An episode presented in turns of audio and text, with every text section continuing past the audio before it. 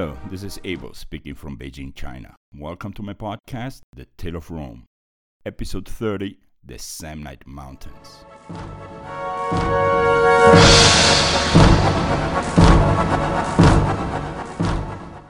The famous Roman poet Virgil would sometimes write three sentences in a whole day and then he would delete them, not happy with his work. This is what one day he wrote in his famous work known as the Aeneid. Remember, Roman, it is for you to govern the nations. This will be your task. Impose the ways of peace, forgive the vanquished, and tame the proud. I'm pretty sure the day he wrote this, he didn't feel bad about himself. During the next 100 years, we are going to see how Rome will go from a small, let's call it regional power, to becoming the undisputed powerhouse of Italy. Less than 40 years ago, everyone within striking distance joined in on the fun of kicking Rome, thinking Brennus left the city dying. But soon, no tribe in Italy will be causing headaches for Rome, and when they will do it again, some 150 years down the road, it will not be to defy the power of Rome, but to beg to be included as citizens of Rome. But of course, we're not there yet, so let's take it easy.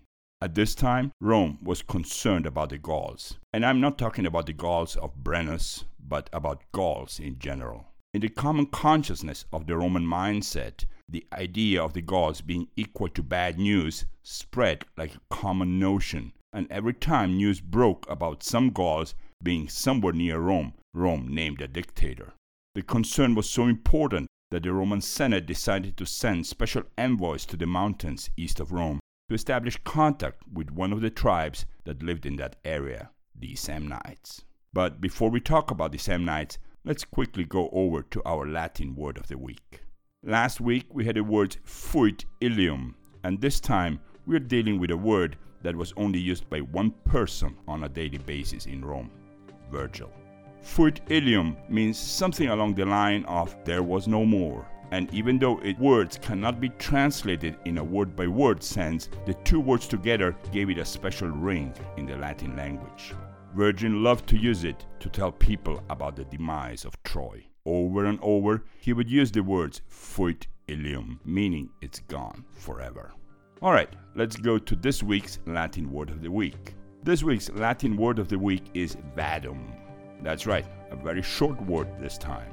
Let me spell it for you V A D U M. So, Vadum for everyone this week, and I don't think anyone needs a hint this time. No getting lost in translation here, no special phrase or word, nothing with a secondary meaning, just plain Vadum. Next episode, we will be talking about this word, and this is the part of the episode where I would like to invite everyone to visit the webpage of this podcast at www.thetaleofrome.com. Lots of maps, Latin words, pictures, and other goodies about ancient Rome there. Let me get that web address one more time www.thetaleofrome.com.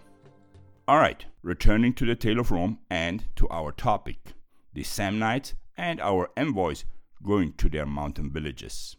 But before we talk about this, I really need to highlight five things that happened between the ascent of the first plebeian consul, Lucius Sextus Lateranus, and the clash between Rome and Samnia.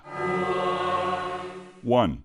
After the Roman Senate agreed to appoint a consul from among the plebeians, the role of the military tribune started to fall in disuse, and soon Rome would not use them any longer. 2. In the year 350 BC, the Romans defeated a group of Gauls who arrived at the very gates of Rome but did not have enough strength to set up a siege. 3. In the year 357 BC, a plebeian was elected dictator for the first time. His name was Gaius Marcius Rutilus, and he managed to defeat some Etruscans who launched an attack on Rome on that same year. Rutilus managed to take some 8,000 prisoners of war right in the salt works between Rome proper and the shore of the Mediterranean Sea.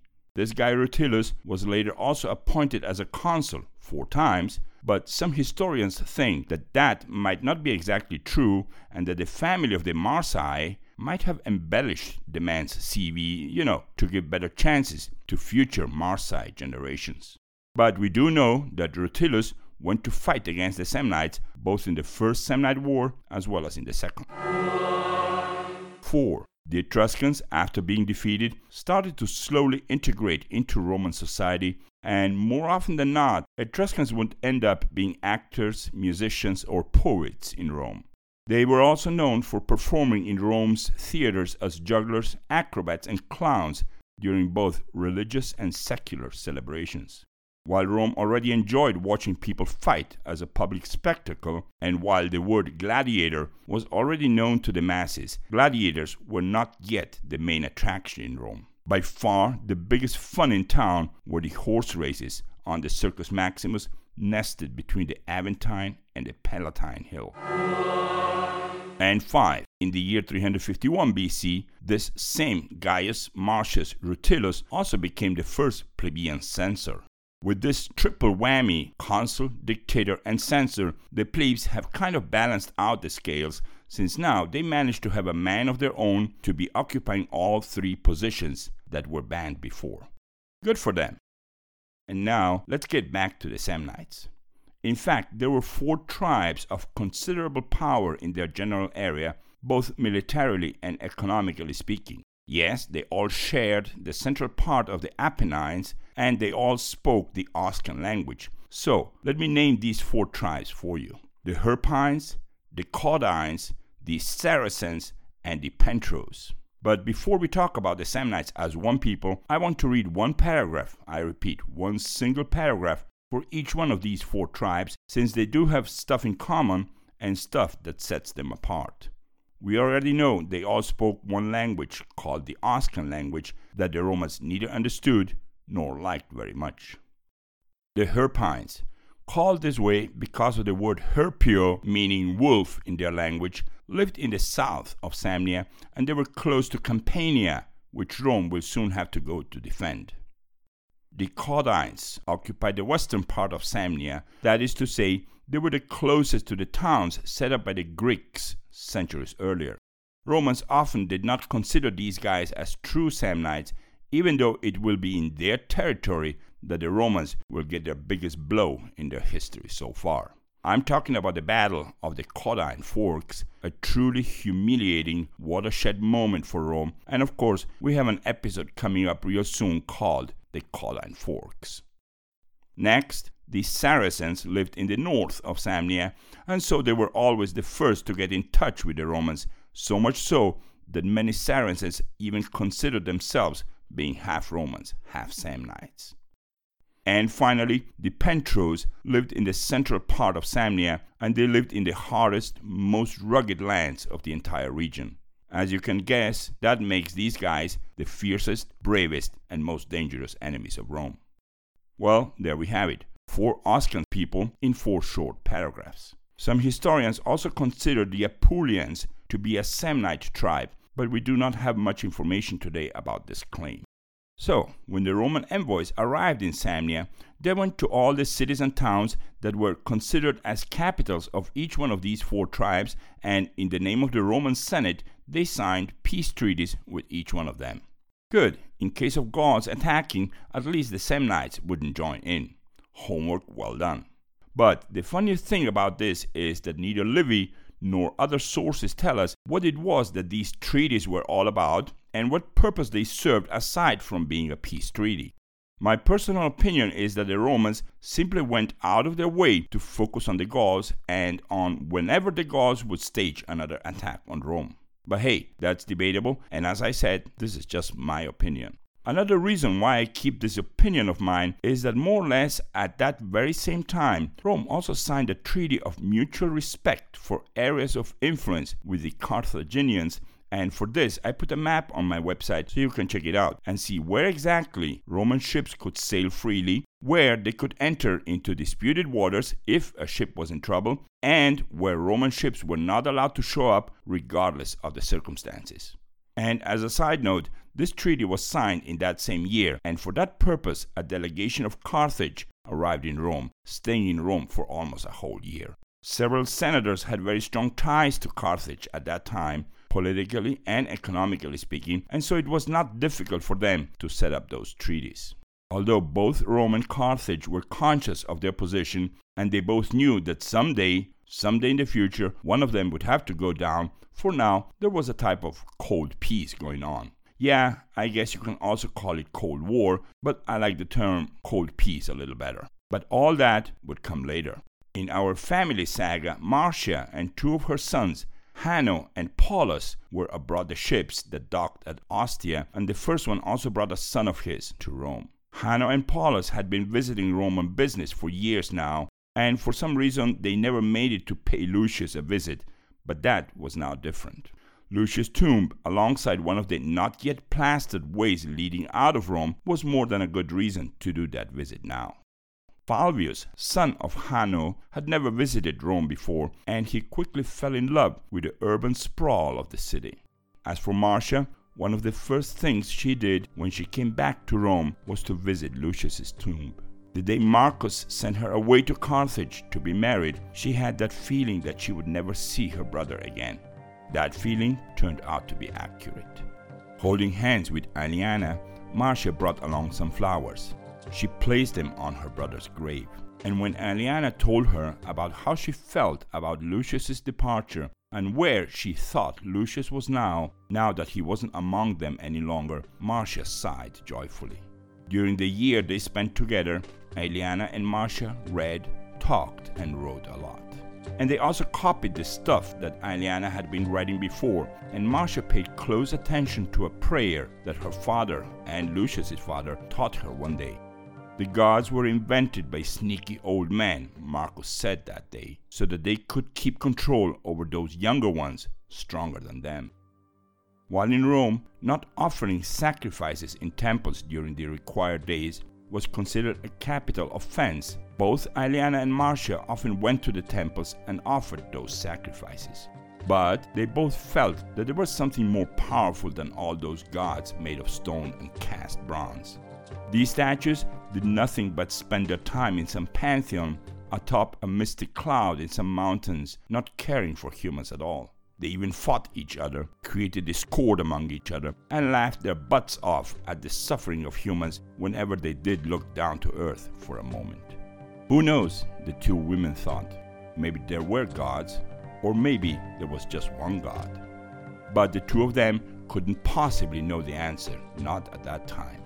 Marcia was also beginning to feel that her grandson, Falvius, who was falling in love with Rome with each passing day, would soon begin to create a distance between himself and the rest of his family. In Carthage, boys were educated in a different way than in Rome. Rome emphasized homeland, strength, and its military by means of physical sacrifices. Carthage emphasized wealth, naval expansion, and welfare by means of mercenaries and contractors. While Rome did everything using their own fists and nails, Carthage outsourced the work to others as to not to get their fists and nails dirty. Of course, Rome will change in a few centuries, and of course, Carthage will not exist in a few centuries, but that is a story for next year at the speed we are going in this podcast. Well, a couple of years later, the Samnites, with a peace treaty in their hands, decided to invade Campania. The whole thing went down more or less like this. In the year 343 BC, a delegation from Capua went to Rome carrying gifts for Roman senators and their wives and asking for an emergency hearing due to events that were unfolding in the south of Italy. Capua, and in reality all of Campania, known as a land of easy living and easy crops, needed help from Rome because the threat of the Samnites had become effective and the incursions of mountain tribes were more than Capua could handle. This was like a deja vu of what happened in Clusium when Gauls set themselves up right in front of their gates. Remember? Well, if you don't, check out our episode 25. But in any way, the Romans did remember what happened, and Rome was not in the mood to go twice through that same pain. Uh uh-uh. uh, fool me once, shame on me. Fool me twice, and and and Rome wasn't gonna get fooled twice, right? Is that how that saying goes? So, in the Senate, the Romans explained to the Campanians that between the two peoples, the Romans and the Samnites, there was a non aggression treaty going on. The Romans had taken an oath in front of their gods, so there was no way that Rome would go and defend Capua. The envoys from Capua, smart old men, already knowing that that's exactly what they were going to get for an answer, then said something like this Well, given that Rome cannot help us, since Rome is obliged to respect her peace treaty with the tribes that are threatening us with death and with slavery, a treaty we totally understand and respect, we are left with no other choice but to submit Campania, Capua, and all our surrounding cities and fields entirely under the command of Rome. What? The Roman senators must have wondered if what they were hearing was possible. That's right. Sadly, for the people of Capua and all of Campania, we have come to the conclusion that it is better to die under the protection of Rome than to live under the yoke and abuse of the Samnites. Hold on, hold on, another senator interrupted. Let me get that straight. Are you guys saying that everything that Campania has and produces would be under the command and at the full, I mean, full disposal of Rome? These were my words, O senator. Immediately, Roman senators asked for a brief recess to discuss this issue, this totally new offer, totally out of the blue opportunity of a lifetime. Among them, and well outside earshot, they were agreeing to get Capua in less than five minutes. The hunger, the plagues caused by malnutrition, commercial difficulties, it will all be gone. Like gone. Can you imagine? Rome would double in a single day fruits, olives, wheat, cattle, plus a bunch of new ports and tons of villages with tons of new people. Everything was going to belong to Rome. Well, there you have it. And so it was that the Romans, not being able to say no to a gift that big, decided to send a delegation to Samnia. Less than 10 years before, they had sued for peace city by city. Now, they were going to those same cities, city by city, asking the Samnites that as Campania was now part of the territory of Rome, would they please keep outside of Campania because that violated a treaty between the Romans and the Samnites. Do you want to guess how that piece of news went down in Samnia? You guessed it. Not only did they say no, but in some of the cities, the envoys were chased out of the city with objects and insults being thrown at them as they were leaving. And on more than one occasion, they dictated instructions to their own army stationed in Capua to punish the people of that city for having gone asking for help. And they did that right in front of the Roman envoys. When the Roman delegation returned to Rome, they immediately sent their fetiales, those war ambassadors created by the fourth king of Rome, Ancus Marcius, to go to Samnia and to read the conditions Rome was now asking if Samnia wanted to keep peace with Rome. When these fetiales were rejected by the Samnites, even with mockery and laughter, the war was inevitable. We are in the year 343 BC, and the first of the three Samnite wars just began. Nowadays, modern historians doubt that this whole tale, related by Livy like this, is true. Historians doubt that the Campanians, known in most of Italy as a rather arrogant people, would throw themselves at the feet of Rome so easily, especially if we consider that during the Second Punic War, Capua was not on the same side as Rome. But hey, the truth is, war did start and Rome sent troops to Campania. These troops were divided between the two consuls for the year a man named Aulus Cornelius Cossus, a mediocre commander, and someone who will be soon forgotten, and another man named Marcus Valerius Corvus, a man whom we will not forget that fast. Marcus Valerius Corvus was a true hero of his time. We will learn soon that this guy was appointed dictator of Rome twice and consul of Rome no less than six times, and the first time he was elected consul, he was 23. Oh, and something else. Marcus Valerius Corvus lived to be 100. As for Aulus Cornelius Cossus, who less than a minute ago I told you guys that he was a mediocre military commander, I do need to highlight one thing because a hundred years before there was another military leader called, well, Aulus Cornelius Cossus. That's right, both characters had exactly the same name, surname, and belonged to the same family gens. So, to avoid problems, I checked them out. One lived around the time of the wars against Veii, and he was the man who ended up killing that Etruscan king Lars Tolumnius in a mano a mano fight back in the year 426 BC. That Aulus was one of the only three Romans in the entire history of all of ancient Rome to receive the Spolia opima, a title you can only get if you kill an enemy leader with your own hands and in a one on one fight. So, we did mention that guy in our episode 23, Don't Cry for Me Veii. This Aulus, on the other hand, was very different. Reserved, a little less bright, he was fortunate enough to have a guy named Publius Decius Mus among his men. In our family saga, Marcus Valerius Corvus was born the same year as Publius, Lucius's youngest son. I also have to emphasize that all the sons of Lucius went to Campania to fight against the Samnites, with the exception of Caeso and, of course, Spurius the archer, of whom no one had heard much since he joined the crew of a pirate ship down there on the island of Crete. As for Caeso, he decided to give it a try and start a political career.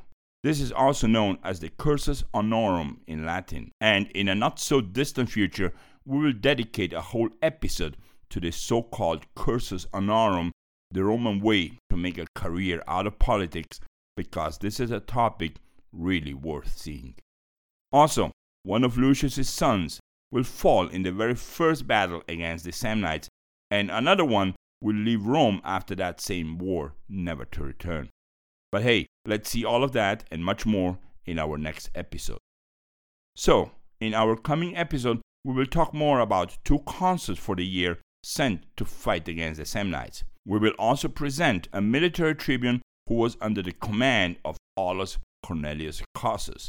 That man was one of the only 10 men in the entire history of ancient Rome to receive the most prestigious award that a Roman soldier could get in his entire life. I'm talking about the famous grass crown. And the name of the man who received that grass crown was Publius Decius Mus. And it's because of that that our next episode is named Episode 31 The Grass Crown. Thank you for listening, and until our next episode.